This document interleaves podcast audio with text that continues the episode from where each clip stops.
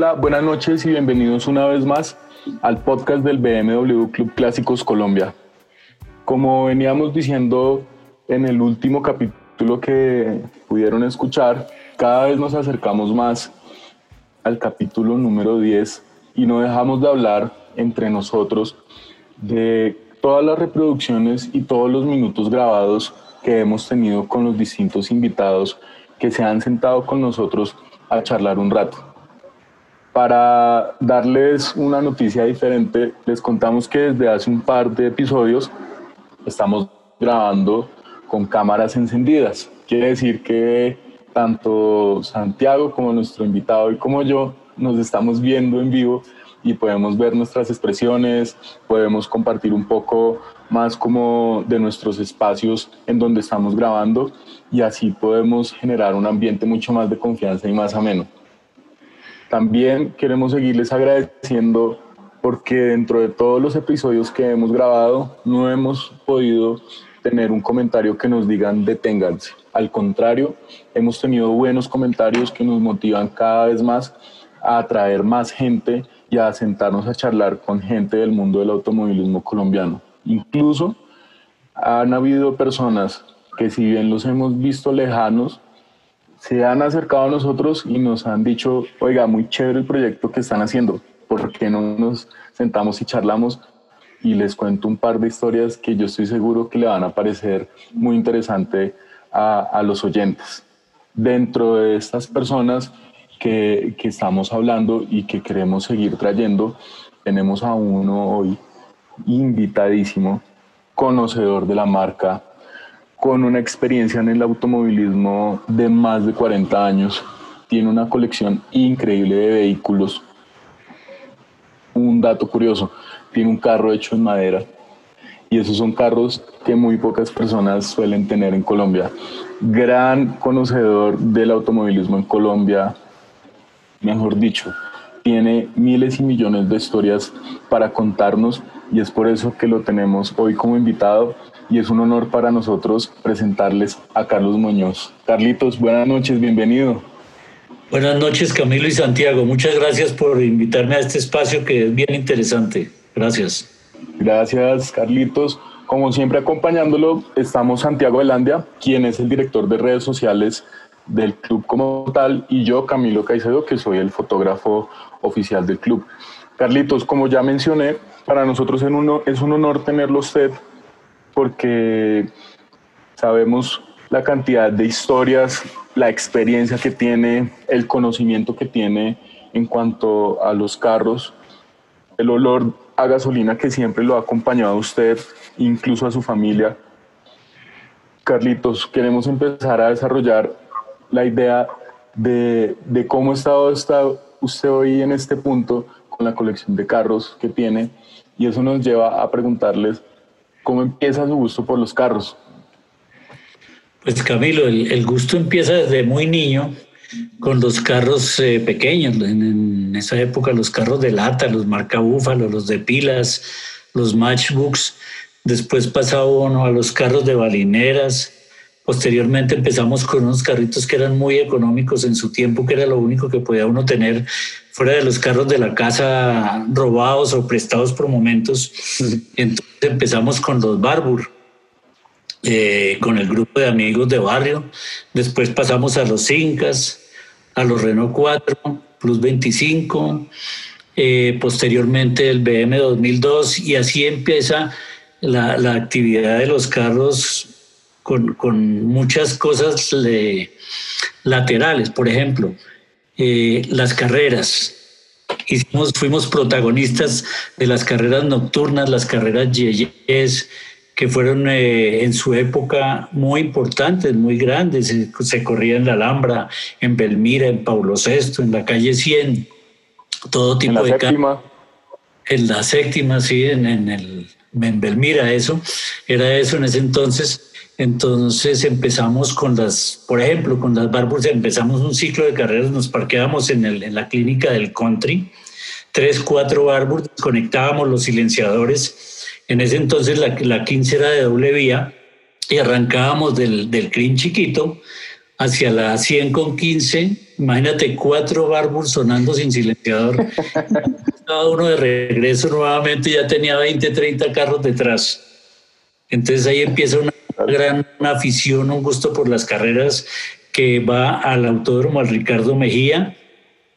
Eh, en el interín entre el Ricardo Mejía y el de Tocancipá también seguimos con la Yeyesa y nacen dos monstruos, Fuerza Libre, Gran Potencia, que eran los carros B8. Y pues bueno, empieza la afición y el gusto por las carreras.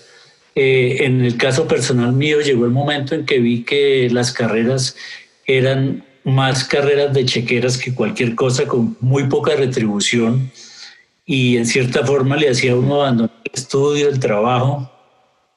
Entonces en un momento dado vi que era mucho mejor el hobby de los carros antiguos disfrutándolos. Ese es realmente el inicio y ha sido un gusto de siempre, de toda la vida. Curioso. Yo, yo sí quiero resaltar algo eh, recordando un par de cositas. Lo primero es que mm, José Camilo en el primer episodio nos habló de su padre, don Eduardo Forero, eh, y una historia de don Eduardo es que a él lo cogió una de la policía por allá en un pique en Belmira y que se le robaron, se le robaron la patrulla a los policías y se fueron. Entonces me imagino que usted estaba por ahí cerca en esos días. También, a mí me cogieron un día en la Alhambra corriendo de la policía por recogerle el zapato a la novia de un amigo y terminamos eh, toda la noche. Era muy, muy agradable esa carrera. En esa, en esa época casi que no, la gente no iba a discotecas ni nada, sino toda la gente dependiera de las carreras, viernes y sábado en la noche. Era un espectáculo. Por los golpes, de nazos, las volcadas. Total. Y ahí se me suma otro puntico antes de continuar. El segundo era el, eh, hablando del último episodio que grabamos, que fue con Andrés Guzmán. Él decía que para él fue muy difícil graduarse porque eh, se distraía mucho de sus estudios debido a, la preparación de los carros, a las carreras, eh, debido como, como a ese mundo de, los carros. Eh, él, se graduó como ingeniero mecánico, pero él, nos contaba que le costó un poquito concentrarse y, y llevar como, como su profesión a eso, al grado, ¿no? Y, y por otro punto, eh, Alfonso también nos decía que eso no era nada de fiesta ni de rumba en esos días, sino era ir a ver los piques de la Alhambra. Eh, un montón de gente, él hablaba de miles de personas reunidas ahí viendo cómo pasaban los carros. Pues, qué interesante eso que nos cuenta Carlitos. Sí, era espectacular. Llegó el momento, por ejemplo, en Belmira, en la séptima, que tú dices que corrían hasta los buses, las volquetas. era una locura, ¿verdad? Era un espectáculo pero muy bueno, muy bueno. Y, y, tenía la novedad pues que era escondidas, era cuando llegaba la policía a correr de un sitio para otro, de, de, Belmira corríamos a la Alhambra. La Alhambra tenía la parte urbana, la parte de, eh, la parte de urbanización, pero no tenía casas. Ok. Entonces eh, era un circuito muy bonito y se corría el de Paulo VI, hubo muchos, muchos escenarios muy interesantes. Carlitos, ¿cómo fue la primera vez que usted llegó a una de esas carreras? O sea, ¿qué recuerda de esa primera, primera vez? Bueno, en esa época nosotros teníamos, yo tenía las, las Barbour, que para nosotros era una satisfacción, eran carros muy caminadores, les hacíamos toda la mecánica y el gusto era darle duro a los Renault 4 Plus 25, que eran los carros caminadores de la época. Ajá el Cinca 1204 para nosotros era un orgullo, una satisfacción, porque pues el Barbour era un carro de un presupuesto muy bajo. Ok, claro. No podía tener y uno mismo los arreglaba, los reparaba y darle a esos carros que eran nuevos, que eran caminadores, pues era algo muy agradable, muy satisfactorio. Eso siempre va a ser satisfactorio para cualquier persona que se mueva en un carro que más o menos corra, ponerle el carro al lado al otro, ¿no? Sí. decirle, mire, Claro. De hecho, de hecho, Andrés nos contaba en el podcast anterior es que, es que hay hartas similitudes, en, a pesar de que los tiempos pueden ser otros, hay hartas similitudes. Y él nos decía que él, tenía un carro que lo estaba preparando en el garaje de la casa y que llegó a correr, él, empezó un pique, así que llegó a correr y un tipo con el, en un, E30, en un E46 M3, ¿no es cierto, Cami? Que llegó sobrado con el codo en la ventana y que al final el tipo no sabía cómo... Al lado el carro de Andrés se le había pegado y que le había hecho la guerra y el tipo no entendía, no entendía y, y, él decía que eso era lo que más divertía, que él con algo que había hecho en la casa y era sobando y tratando de sacarle cinco caballos más ahí moviendo mil vainas, claro. gozándoselo. Qué chévere. Claro, con las uñas nosotros hacíamos dobles a la calera, hacíamos unas locuras en esa época, era amanecer dándole, dándole garrote a los carros, dándole chancleta durísimo. Sí, nota.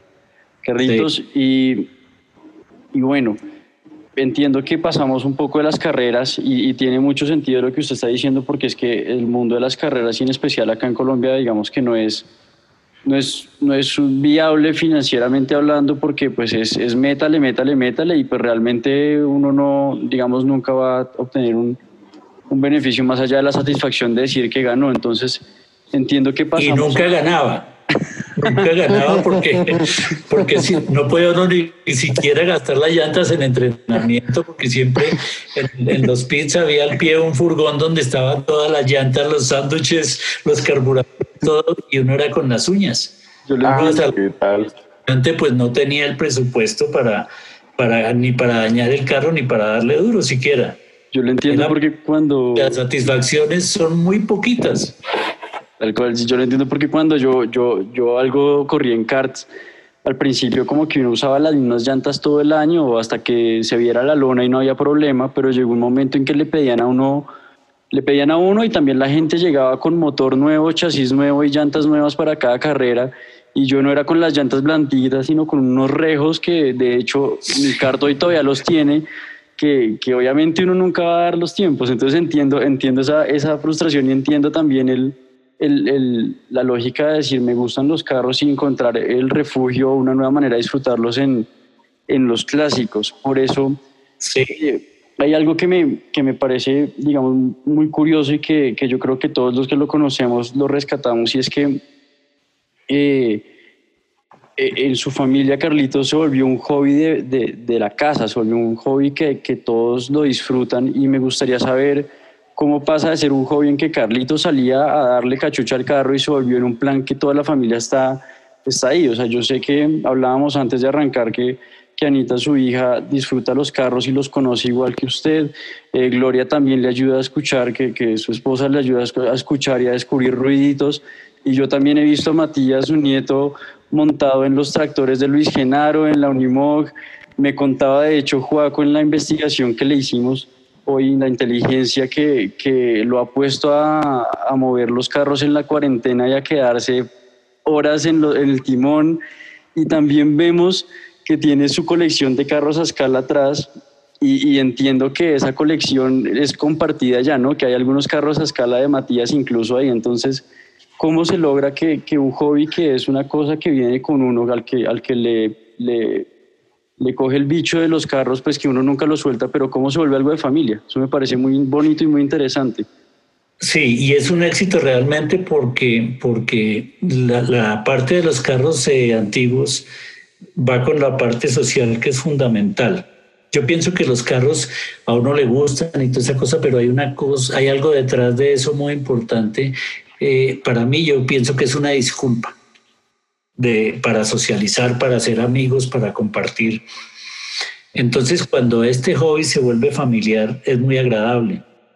Por suerte, pues a mi señora le ha ido gustando, ya no tenía nada que ver con el cuento, pero le empezó a gustar también. Y, y uno, uno labra su vida, ¿no? En algún momento las motos me fascinaban también, en algún momento iba a comprar una moto, un achado, y ya casi hecho el negocio, eché para atrás porque empecé a pensar, primero de pronto salga con la señora y la niña, entonces empieza uno a dejar la familia. Entonces dije, no, no es por ahí, no es por ahí el hobby, no vale la pena. Porque lo que voy es a desintegrar. Hay que hacer es, es esto. Entonces yo empecé mucho a, a disfrutar, a salir a paseos, a salir a todas las actividades y pues siempre lo hemos compartido en familia. Y ese es el éxito del hobby también, porque cuando se vuelve un problema en la casa, y, y, y, los carros son una jartera y las viejeras son una jartera, se le vuelve un martirio. Este, este, yo pienso que, hablando un poquito con lo que decíamos de las carreras, hay que equilibrarlo también. Todos los hobbies en la vida, no puedo dejarse enloquecer mucho porque hay que repartir a la parte laboral, la parte familiar, la parte intelectual y ojalá tener muchos más hobbies también para que para equilibrar la vida, para no volverse uno solamente carros, carros, carros, porque tampoco. Ahora, uno en la medida, pienso yo, que tenga más hobbies, que ocupe más la cabeza, que tenga más actividades, siempre será más productivo profesionalmente. Eso es, eso es obvio. Uno entre más cosas haga, más tiempo le queda, entre más feliz sea, más rinde, más produce. Entonces, eh, eso, eso lo permite los carros en la medida en que uno participe, porque hay diferentes modalidades de hobby. Hay gente que le gusta ver sus carros montados en una, en una niñera, hay gente que le gusta echar trapo y no sacarlos, pero pues a mí me ha gustado siempre utilizarlos, pasear eh, y en las, todas las actividades posibles estar, que eso tiene que ver con, con, con recreación y con compartimiento de familias, ¿no? Chévere. Totalmente de acuerdo. Yo, yo siempre en los episodios que hemos grabado menciono que me voy quedando con mensajes de todos nuestros invitados. Por ejemplo, Roberto Prieto mencionaba que él no tiene envidias, sino que él tiene anhelos. Por ahí otra persona mencionaba que, que él, él lo inspira a andar en los carros y que por eso tiene carros viejos porque todavía siente esa, esa conexión entre la máquina pedal pie eh, que no hacen muchos carros modernos. Y hoy me voy quedando con ese mensaje y me, me, identifico mucho con usted, Carlos, y es, es una disculpa, es una disculpa eh, para hacer amigos, para, para charlar, para pasar un rato ameno, para reunirse, para precisamente socializar.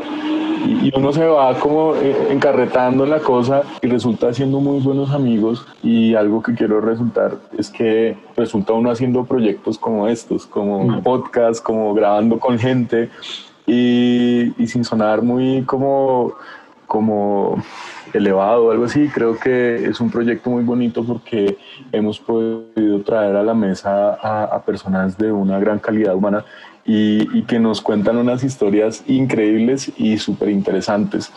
De todas formas, volviendo, volviendo a nuestro tema favorito eh, y considerando lo que hemos hablado hasta ahora, pues Carlitos, los carros que usted tiene son de verdad carros muy bonitos y, carros que cada uno tiene su historia. Cada carro, eh, por lo que usted dice, porque la mayoría de nosotros comienza con las uñas, rasguñando la llanta que está al lado, eh, mirando qué repuesto le sirve el repuestero del carro que picaron. Eh, pocas personas tienen la oportunidad de traer repuestos nuevos y eso lleva, sin desmeritar la colección de los demás, lleva a que cada carro que entró a su colección tenga una historia muy única. Por eso quisiéramos saber cómo llegó cada carro de la colección a la casa? Bueno, cada carro es una historia particular, pero yo les comentaba que empecé con Barbour y algún día yo tenía ya un, un 2002 que fue una para mí un sueño haberlo comprado. Algún día pasé por una vitrina de RAD en la 96 con décima y vi un 2002 a mí ese carro me enloquecía. Y al otro día fui Dije, quiero comprar ese carro. ¿Cuánto vale? Vale tanto, no tengo toda la plata. ¿Cómo lo puede pagar? Así en dos, dos tres cheques. Listo, lléveselo, es suyo. Ya teniendo el 2002, que era un sueño muy grande, eh, me dio por buscar una Barbour en un taller que había sido de Barbour muy grande. Dije, voy a buscar porque allá de pronto encuentro un chasisito, una chancleta bonita, como se llaman. Sí, sí, sí.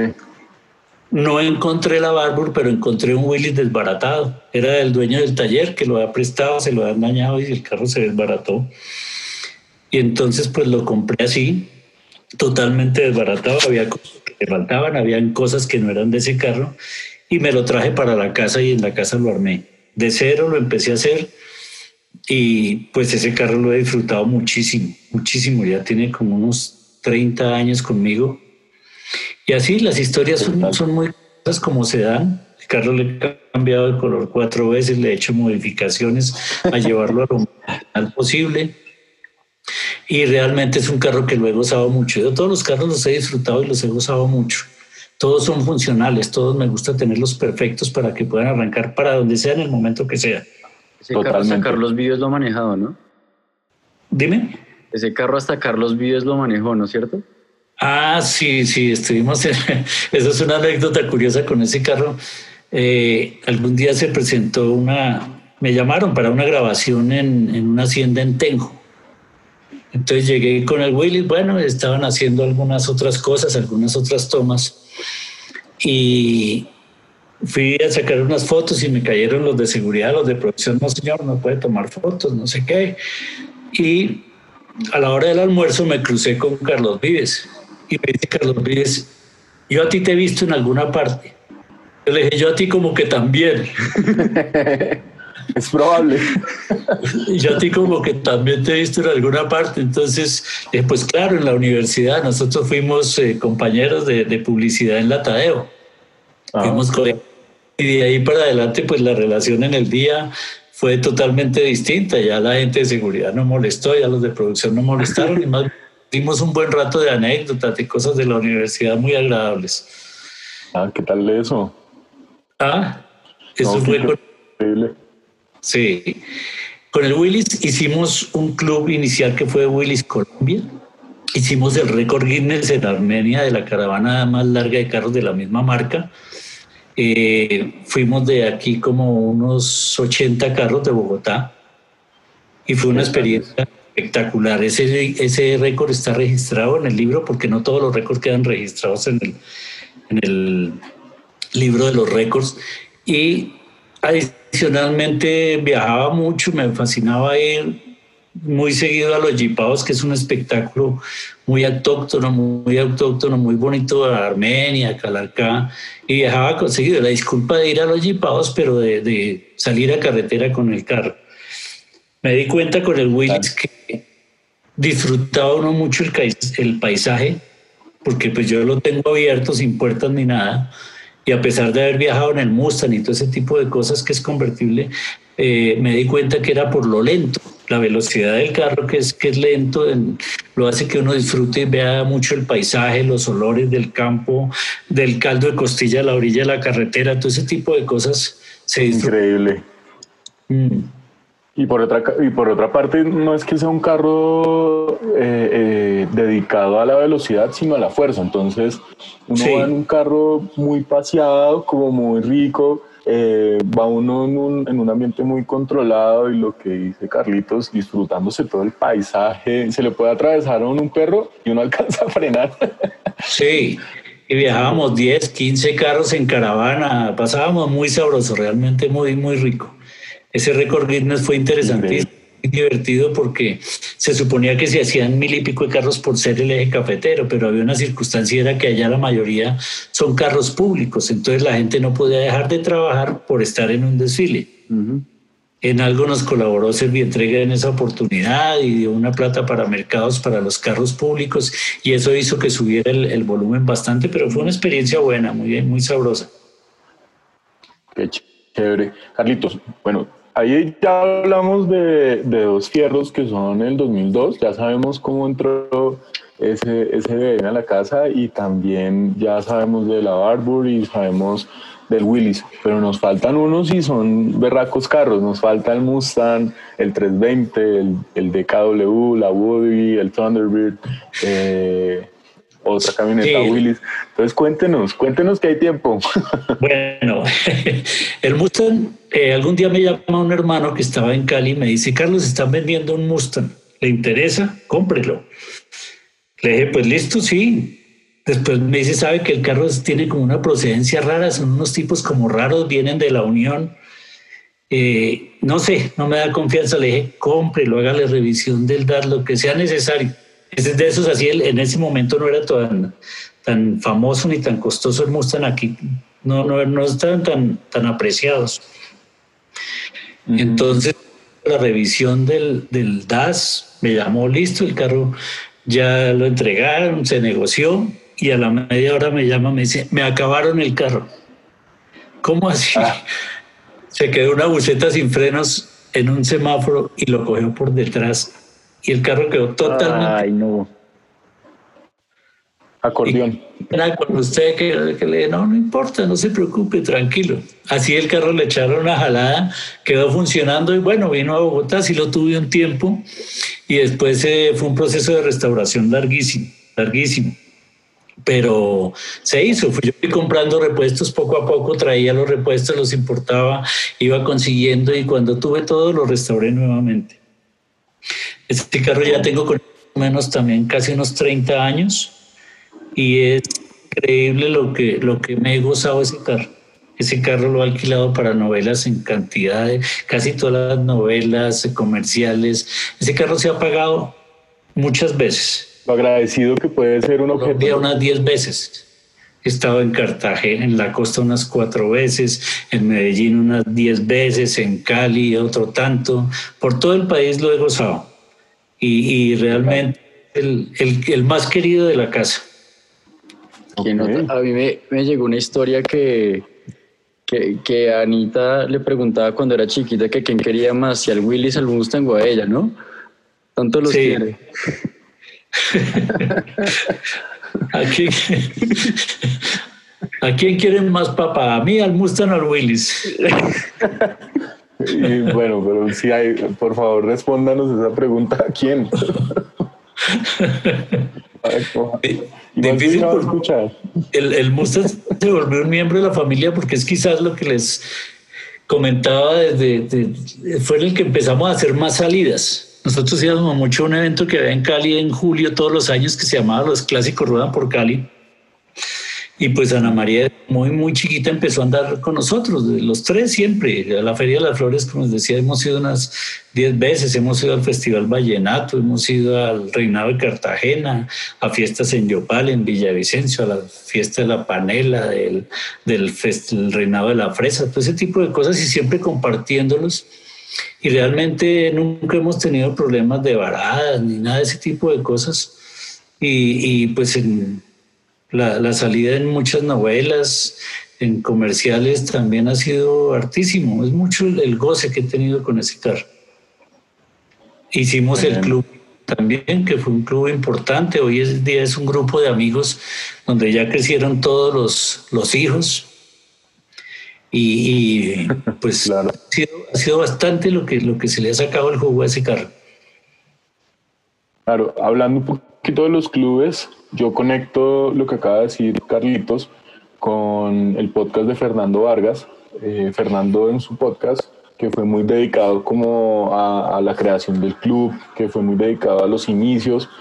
Fernando mencionó a Carlitos que por allá en los 80 prácticamente fue él quien fue fundador del club BMW 2002 por allá en los 80 y ese club eh, orgánicamente al pasar los años es lo que se convierte hoy en el BMW Club Clásicos Colombia, que es hoy el club que Carlitos pensó en una época, Fernando retomó por allá en los 2000 y se convierte hoy un club BMW multicarrocería, por decirlo así. Pero el fundamento fue los 2002, ¿verdad? Sí, nosotros iniciamos con, un hermano y un cuñado del club de 2002 en el año 81, 82 aproximadamente, y era interesante, juntábamos unos 30 carros solamente de 2002. Tuvimos actividades, muchas cosas, pero bueno, fuimos cambiando de carros y eso se fue acabando. Yo perdí en una quiebra el, el, 2002, lo tuve que vender. Y, posteriormente retoma Fernando el club y, y, pues hace lo que, lo que es hoy en día que es multi, multicarrocería. Carrocería de BM. Sí, sí, sí. Porque el 2002 yo no sé qué tiene, pero tiene un encanto espectacular. ¿Qué carro para gustar, no? Claro. Pregunta al aire, ¿es stop cuadrado o stop redondo? El primero que tuve, ese que tuve fue, fue un 73 stop redondo. Ajá. Eh, ¿Y hoy cuál escogería? Rines Momo lo corría en que kilómetros lanzaba el trepadores a la calera, Huasca, San Miguel. Sí, era, y era bien fierrudo, caminador. Claro. Sigamos hablando de BMW, Carlitos. ¿Qué pasa Este con que- ese BMW 320? Bueno, el 320 lo compró hace veintipico de años también, eh, precisamente por un tema de, de, de- de gusto por los BMs. En ese tiempo pues no eran como muy apetecidos tampoco los 320, pero compro ese 320 en buen estado para, para Gloria, como carro, de, como carro de la casa, carro de uso. Y el 2002 que tengo, que realmente es 1802, eh, es un Golf. Ese carro, algún día, teniendo yo mis amigos aficionados en Ibagué, eh, alguien me ofrece ese carro desde Bogotá, me dice, hay un carro en Ibagué, y un 2002, entonces llamo a mi amigo Alfonso, el ortopedista, y le digo, Alfonso, un favor, míreme allá un carro que hay en tal parte. Me- no sabían que ese carro existía. Estaba, abandonado, estaba desvalijado, estaba en muy malas condiciones.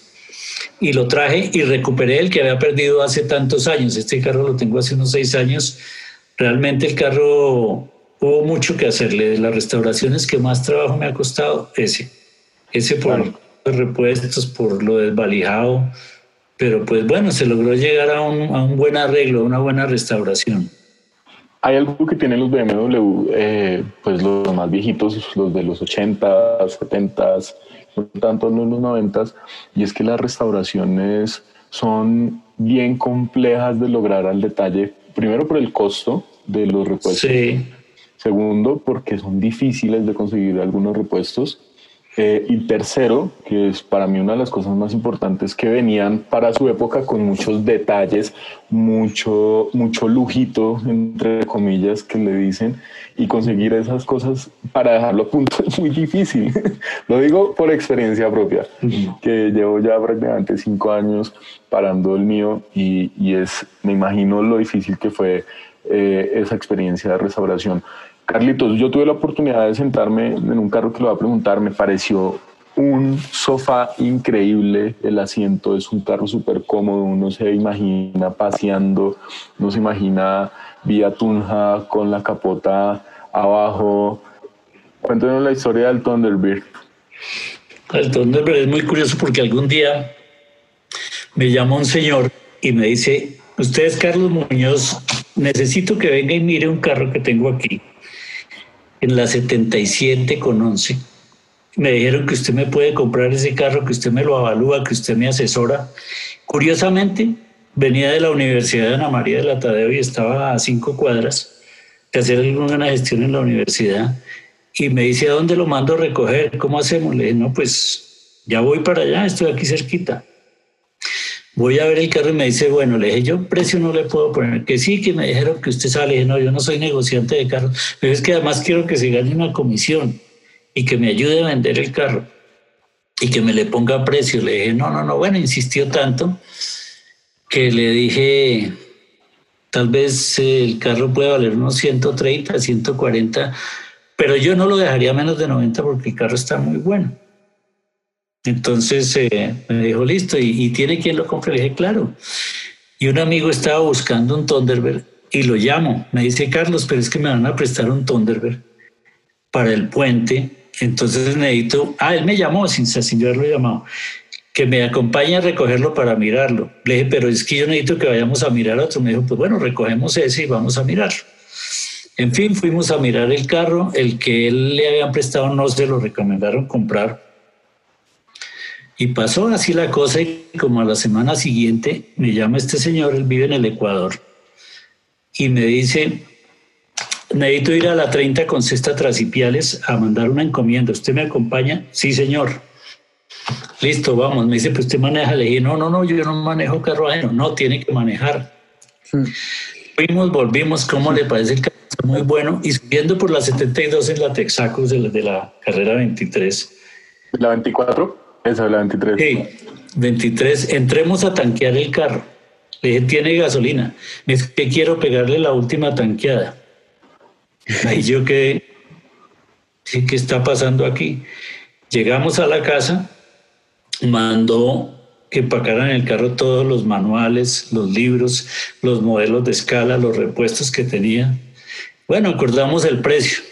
Entonces, yo le había dicho que no lo bajara de 90 y le hice una oferta por debajo. Subí un poco y me dijo, y le voy a dar de comisión 10 millones de pesos. El carro es suyo, lléveselo. dije, no, señor, yo no le he dado un peso. Ah, me, dijo, me dijo, yo ya sé quién es usted y el carro va a quedar en muy buenas manos.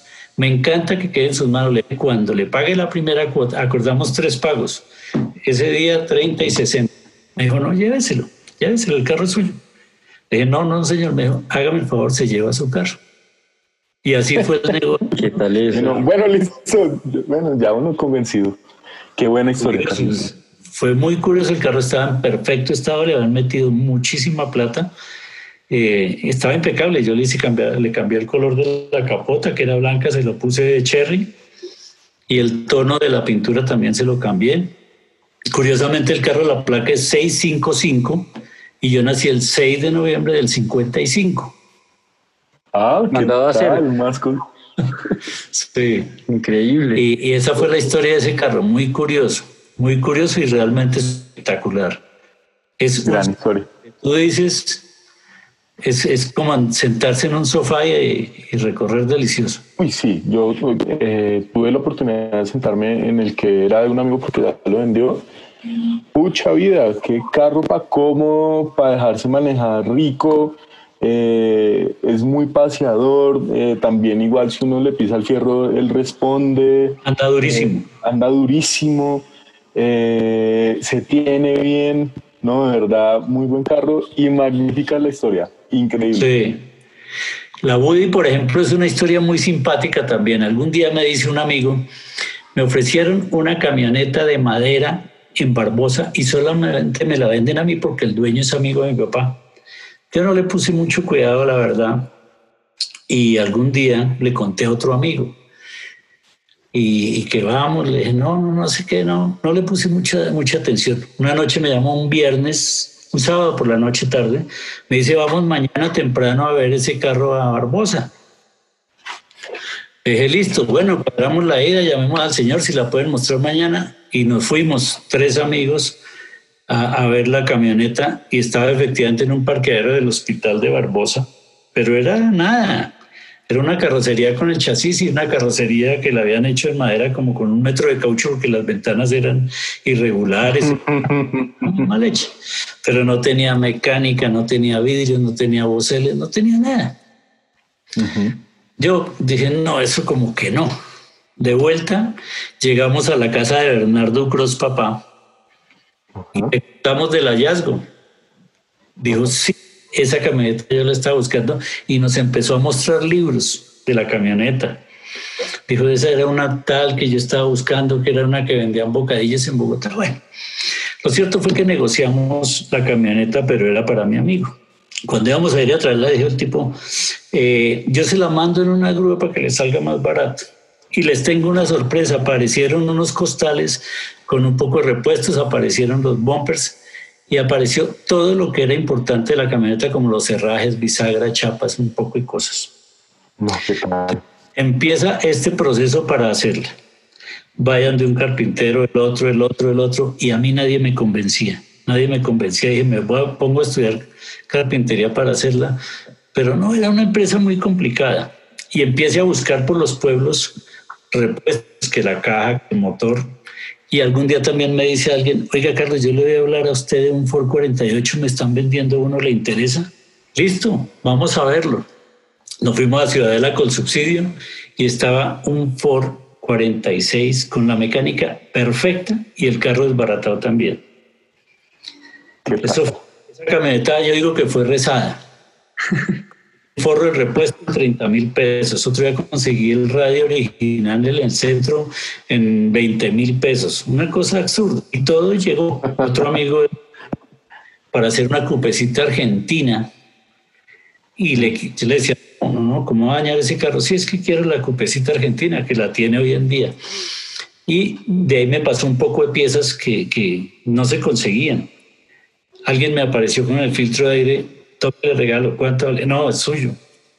Y se logró. Eso no pasa. Un, espectacular trabajo. Hacerle vidrios, hacerle todo. Y eso fue gracias a un señor que en Chile, que es restaurador, que es un señor mayor, Roberto, Roberto López, fue el que se encargó de eso y la sacó adelante. Y fue un proceso relativamente fácil, barato, rápido. Y, y era muy complejo, porque uno llega con latonero pintor, pero aquí fuera de todo era carpintero. Entonces se logró sacar todo adelante en Chía, en veredas, y, la camioneta quedó finalmente muy buena, muy buena y es un carro muy interesante también. Qué chévere. Increíble. Yo hago paréntesis y es como les comentaba al inicio, eh, ahora nuestras charlas están siendo grabadas desde una aplicación que nos permite activar las cámaras y vernos entre nosotros. Y en este momento Carlitos tiene a sus espaldas una colección de autos a escala tremenda, no se imaginan lo que estamos viendo. Yo acabo de hacer como una fotico para ponerla cuando vayamos a lanzar el episodio, pero estoy detallando precisamente una Woody a escala como a la derecha atrás de Carlitos. Entonces, Pintada del mismo color. Exacto. Entonces, es para que dimensionen la Woody, aparte de que está el original, también tiene sus réplicas a escala como unas 10, porque cuando uno tiene, cuando uno tiene un carro le empiezan a llegar más o regalados o comprados y dos escalas las he pintado, las pinté del mismo color de la camioneta real, de la 1.1. Qué bien. Carlitos, hay, hay, un, hay un carro que todavía no hemos hablado, que entiendo que es, que es un carro que le genera a usted mucha nostalgia porque lo, lo lleva los días en los que usted trabajaba repartiendo mercados y que los fines de semana sí se iban a correr. ¿Cuál es ese carro y cómo fue esa historia? la Barbour, lo que les contaba es que él fue el carro, de la, el carro de la juventud. Yo me pagué mi bachillerato en los últimos años repartiendo mercados en Carulla con, esa, con ese chasis. Esos carros, eh, con esos rumbeábamos, viajábamos, salíamos de las fiestas a la madrugada para Melgar, para Villavicencio. Eh, estuve trabajando en carga, comercializando con huesos en la universidad echaba piques con mis compañeros de universidad, con las compañeras con carros nuevos, modernos. Entonces sí es una nostalgia grande porque además, y no solo a mí, a mucha gente de mi edad, claro.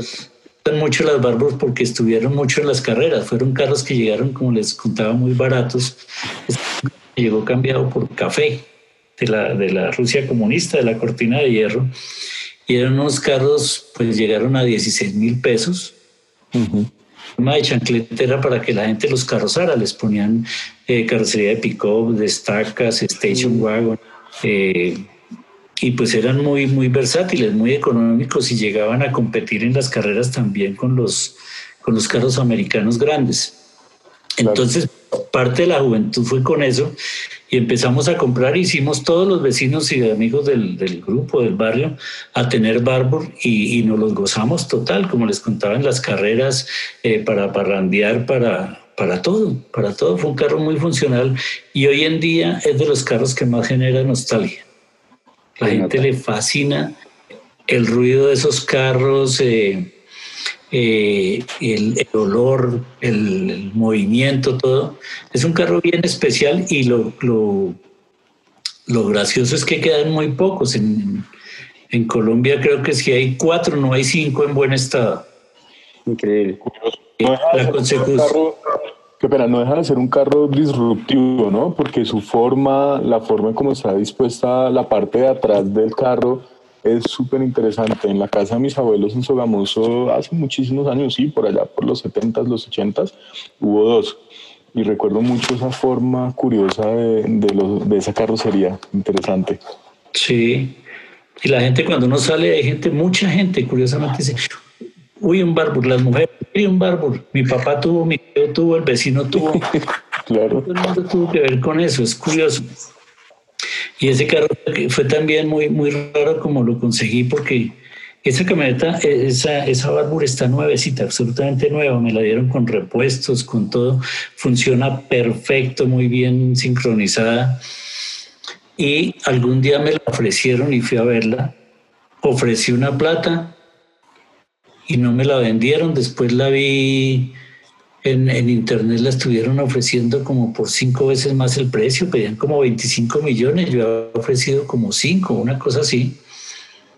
Y pasó un año y algún día me llamó el señor y me dijo, eh, ¿siempre sigue interesado en la? Le dije, sí, claro, le, ofrezco, le ofrecí creo que menos. Me dijo, es suya. no, Carlitos. No tiene papeles. No tiene lo que hace. Yo quiero ser como usted. no tiene papeles, no se la vendo sin placas. Dije, no, pues yo me la llevo así, yo la, para tenerla aunque sea en el garaje y estando en ese estado, tiene sus manuales, tiene todo, todo, todo. Qué Eso no yo tengo pues todos los repuestos nuevos. Y curiosamente es que las cosas son providenciales, como a los cinco días me llama un amigo me dice, oiga Carlos, ¿a usted le gustan las barbus? Le dije, claro, me dijo, yo le oído que a usted le gustan. Están vendiendo una en Trinidad Galán. Entonces me fui inmediatamente y la encontré en un parqueadero, amarilla, con papeles al día y con plaqueta de regrabación. Tenía Platón de loop, motor de Renault 9. La compré, me llevé los papeles, le quité un poco de cosas, le regalé el, resto y pues quedó con papeles perfecta. Perfecta porque era plaqueta de grabación. El mismo Magnífico. Ah, eso, eso, es muy curioso. Eso es una anécdota muy curiosa. Tremendo. El dueño eh, está otra vez interesado en comprármela, era de una sucesión, siempre se arrepintieron de haberla vendido y están interesados en, que se la vuelva a vender. En este momento. En este momento. Pues, eh, bueno, queda la historia para la próxima vez. La tenía en su achoque y entonces para el motor clásico le dije, yo voy a traerla para motor clásico. Eh, la miramos en esa semana y empezó la cuarentena y ahí quedó, quedó en entredicho el negocio. Pero... Eh. Ay, Dios. Buenísimo y yo no sé qué hacer porque, porque es que eso sí es pura nostalgia campesina esa barba. Sí, totalmente. Totalmente. Claro. Pues imagínate, recorrimos el, el, país, recorrimos todo también y un, hace 42 años eh, hubo un paseo de los amigos a la costa. Yo no pude ir por cualquier circunstancia especial en esa oportunidad cuando no había la troncal del Magdalena. Ellos estuvieron y un amigo compró una, me la ofreció Clopa, que la tenía muy buena, la compró uno de los amigos de la infancia y nos fuimos en esa a Santa Marta hace dos años. Fuimos y volvimos delicioso, delicioso. Ya a troncal en el espectacular, volver a la juventud, imagínate. De acuerdo, qué chévere eso, qué chévere poder hacer eso. Carlitos, ¿cuál nos falta? Creo que nos falta el DKW, ¿no es cierto? Sí, y ese carro sí ha, sido, ha tenido mala suerte y también es un carro de mucha nostalgia para la gente, inclusive mayor que yo, porque también fue un carro que se corrió mucho. Era el mismo principio, la misma mecánica del Barbull, pero mucho más fina. Es audio, el Automión o el DKW. Es un carro bastante fino, bastante mejor.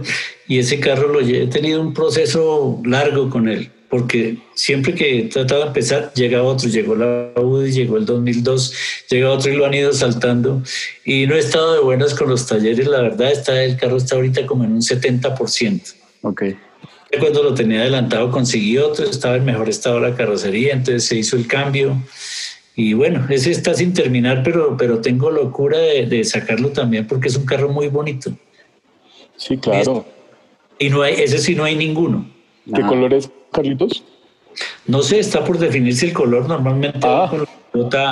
con, la capota, crema, pero también dejar un poco racing, un poco, un poco de está con muy bueno de línea y de todo y, es una línea bien, bien simpática, bien bonita. Chévere, chévere.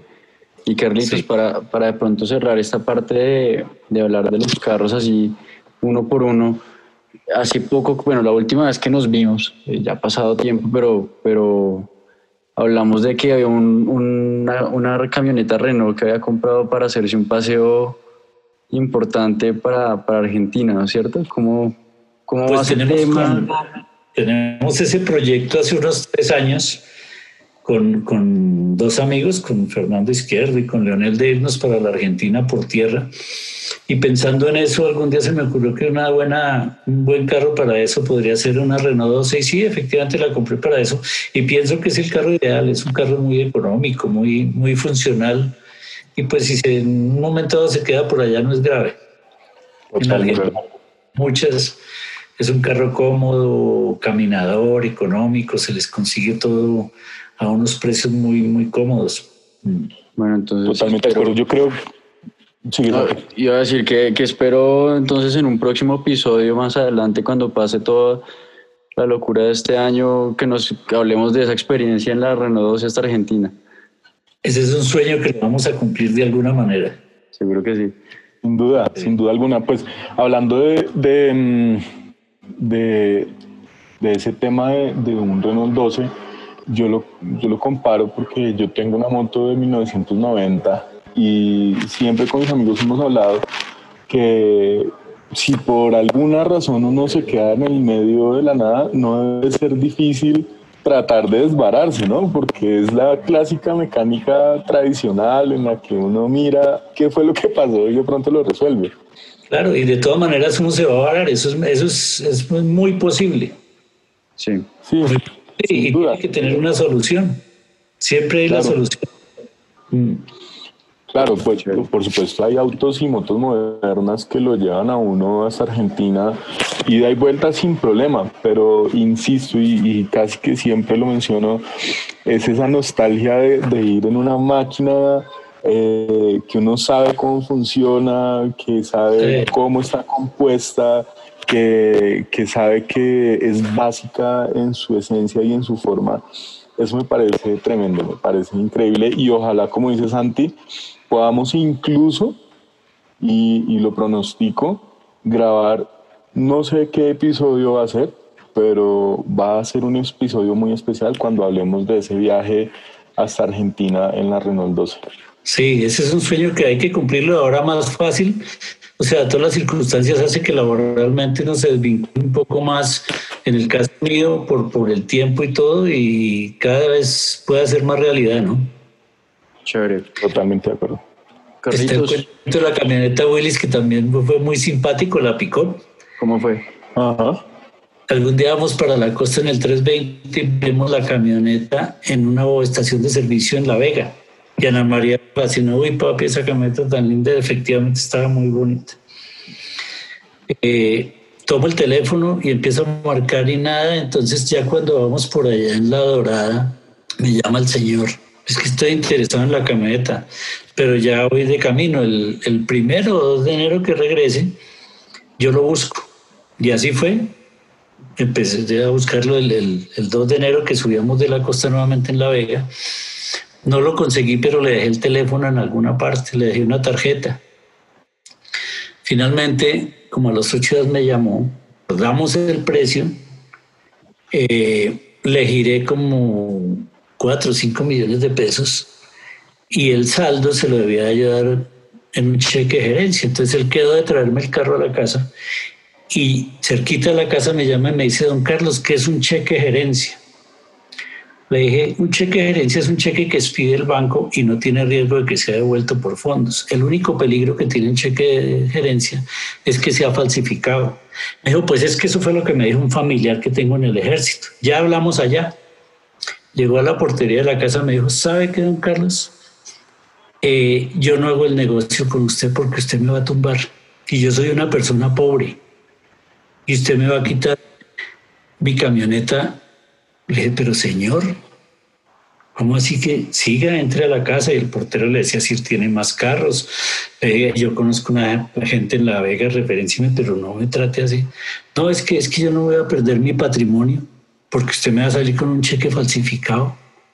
Y ¿esto qué es? Bueno, uy, yo estaba que no sabía qué hacer. Yo le había girado cuatro o cinco millones de pesos y ya me iba enervando, iba, iba sacando de casillas. Claro. Finalmente acordamos que, no en un parquero. Dijo, bueno, yo lo voy a descargar y no le dejo llaves ni papel. Le dije, perfecto. Usted se lleva su cheque, me dice que tiene un conocido en el Banco de Colombia ya. Cuando el cheque esté efectivo o cuando le pregunte, viene y me trae eso. finalmente se hizo el negocio, eh, tipo agrio, desagradable, y finalmente quedé con la camioneta que estaba muy buena, solo que tenía rines de lujo y llantas anchas y toda esa cosa horrible. veo en un taller una camioneta plateada. Y entonces entré al taller a averiguar y me dice, le dije al señor, y esta camioneta me dijo, este es un señor de la Chrysler que la estamos pintando, de Carlos Caicedo, la de Carcaice. Le dije, ah, es que una. Me dice, ¿de qué colores? Le dije, amarilla. Me dijo, la de La Vega. Le dije, sí, esa misma la compré allá. Me dice, le hice tres viajes a ese, pero qué tipo tan, qué tipo tan histérico. Y a la tercera vez desistí de comprarle la camioneta. La aguantada de la paciencia que me tocó porque yo le había girado plata fue lo que hizo que me quedara con la camioneta y realmente perfecta, la camioneta está muy buena. Es el radiador original. Mm. Toca juntar fotos de todos los carros y, que podamos ver cada uno, ojalá con detalle, pues porque cada uno es muy interesante, ¿no?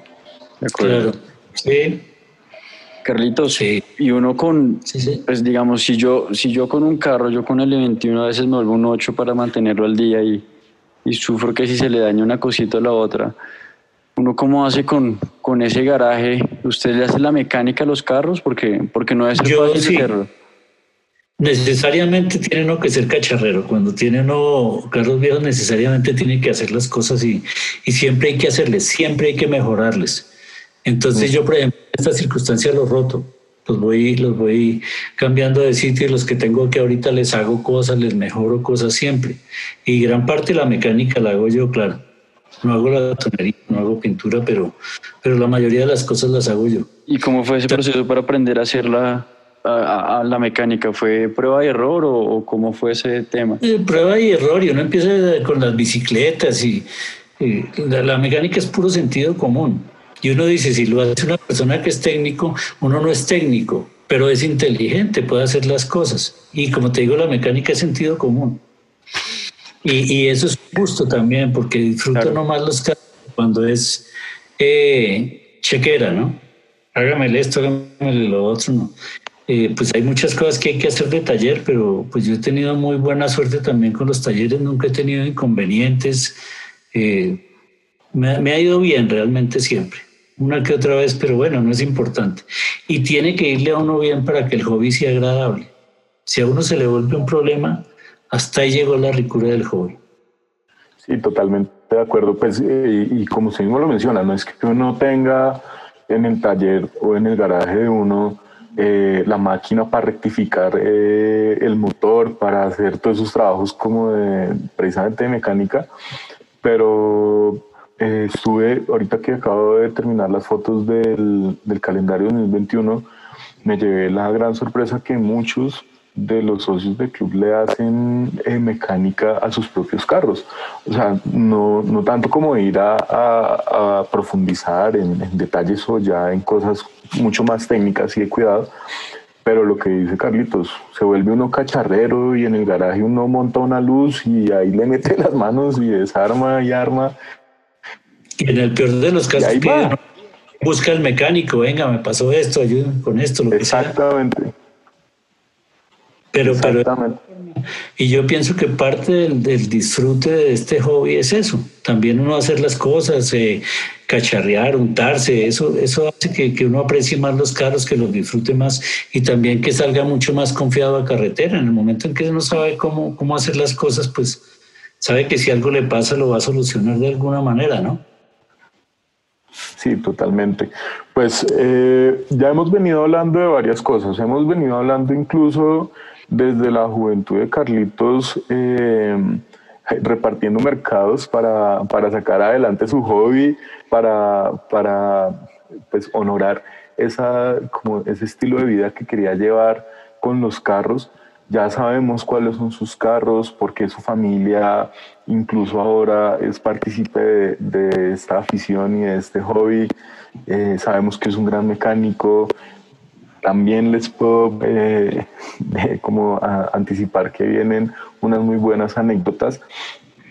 Yo quiero hacer una pausa en el camino como para entender un poquito ¿Cuál es la relación de, de, Carlos Muñoz con el origen del club como tal, de nuestro club, del BMW Club Clásicos Colombia? Pues eh, lo que les contaba del inicio en el año 82, que fue, fue muy interesante, y haber recuperado yo el 2002 después de tantos años, y me gusta mucho del Club 2002. Hay una cosa que es importante, que es gente joven, gente entusiasta, con mucha, con mucho, mucho entusiasmo, mucho perfeccionismo por los carros, y eso, eso es muy motivador. Eso, eso gusta mucho porque tienen actividades eh, distintas, de madrugar, de trasnochar, de todo ese tipo de cosas. Y se me hace que es un club muy pujante, muy dinámico.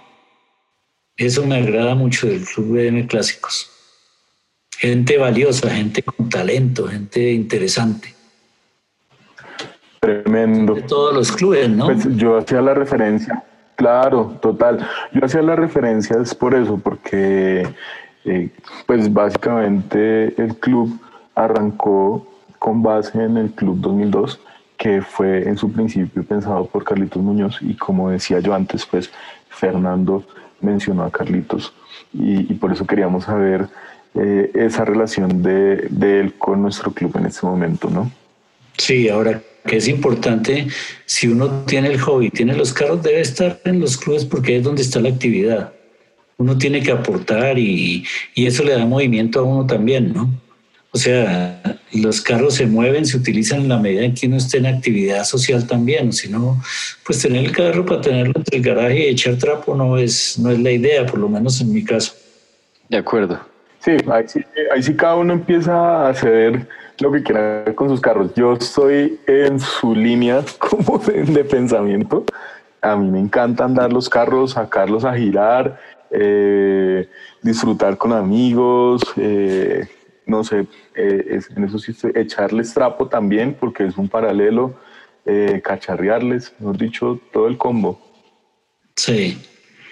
Sí, la verdad que tiene que tener esto, tiene que haber actividades. Yo, por ejemplo, yo tuve un, suceso de corazón hace 15 años y estuve en un momento muy delicado, muy complicado. Y eso también lo cuento como, como, como crítica constructiva. Eh, uno en un hospital, en una cama, dice, aquí me sobra todo. Mm. Si está abajo de tierra, peor. Entonces de ahí yo empecé a salir más, a no dejar de hacer actividades, porque es un renacer, ¿no? Entonces ahí es donde disfruta uno más el paisaje, el sol, la lluvia, la carretera, la vida. Eso, eso a mí me cambió mucho y me llevó a ser mucho más activo. De hecho, yo tengo un temperamento muy, muy inquieto, muy, muy hiperkinético, pero eso me movió mucho más a disfrutar. Y, pues este hobby son lo que decíamos, ¿no? Restaurar los carros, que la cromada del tornillo, que la buscada en la octava en el 7 de agosto, la importada de la traída de repuestos, que es una delicia. Todo ese tipo de cosas. Y fuera de eso, las actividades, que es el disfrute, la parte familiar, que es en eso reitero, es donde debe uno reorientar el, el, hobby también, a que se disfrute y hacer buenos amigos. De hecho, se convierte en una familia. Nosotros decimos que, que, somos los hermanos de Bogotá, los primos de Medellín, los primos de Bucaramanga, los de Cali, de tanto que empiezan a compartir en encuentros, en todo ese tipo de actividades que, que tiene este hobby, que son definitivamente muy agradables. Se vuelve una gran familia, ¿no? Qué bonito eso.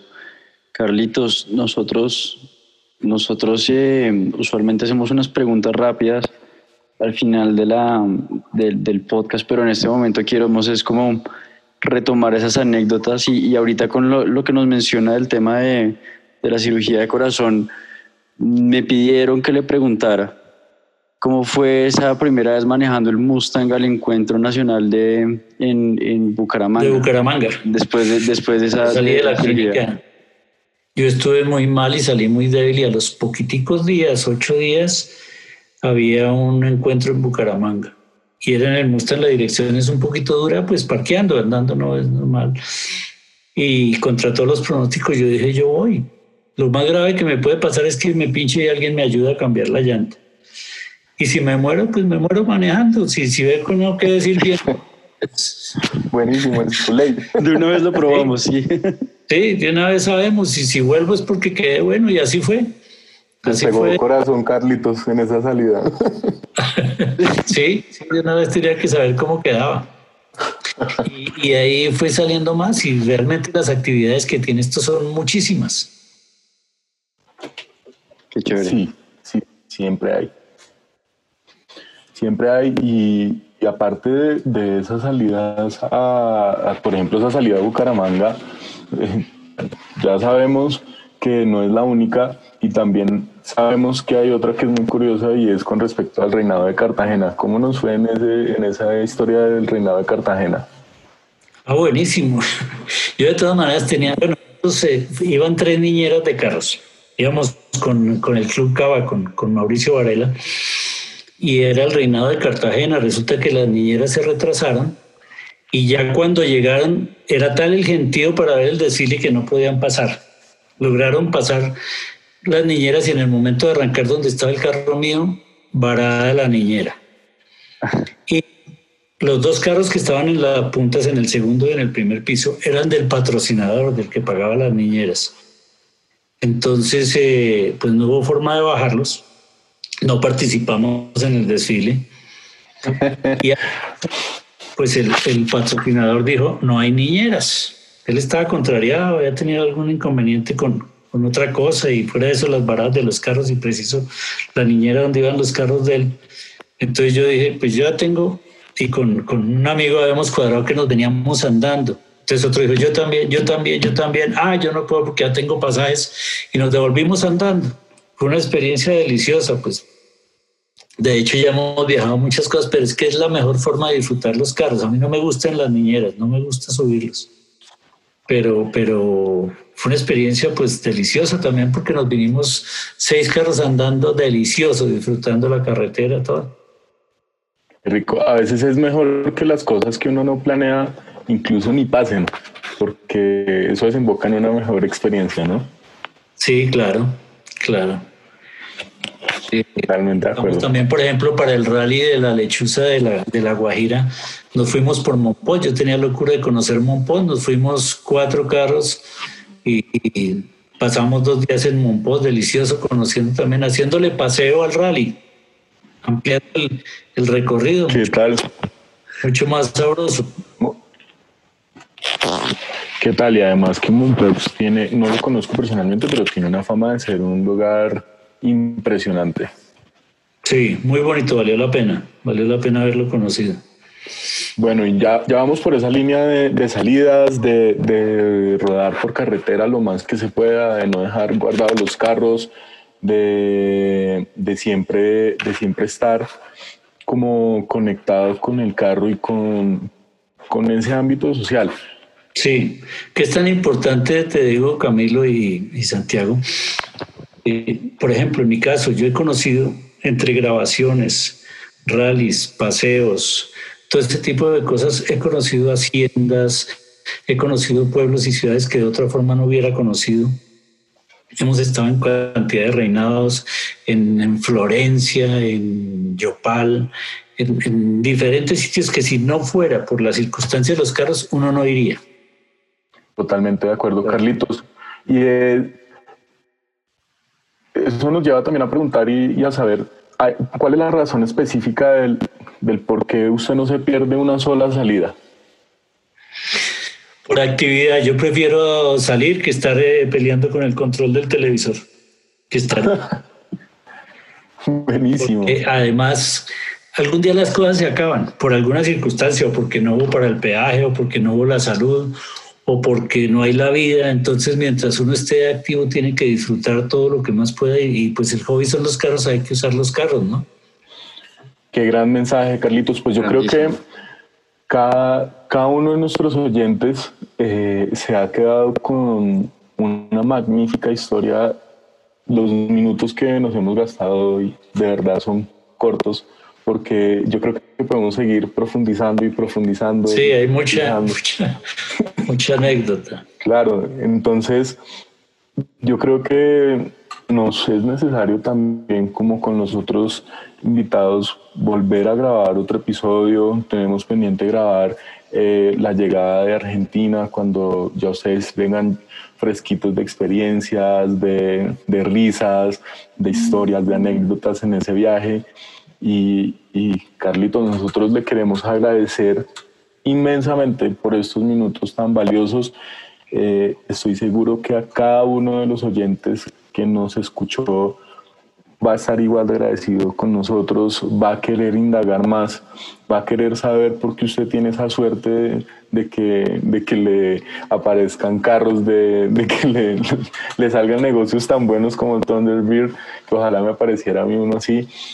Y, y yo estoy seguro que a cada uno de los oyentes les va a encantar esta charla. Carlitos, muchas, muchísimas gracias. Toca que nos escriba siquiera un artículo en el foro de cómo, cómo encontrar esos gangazos.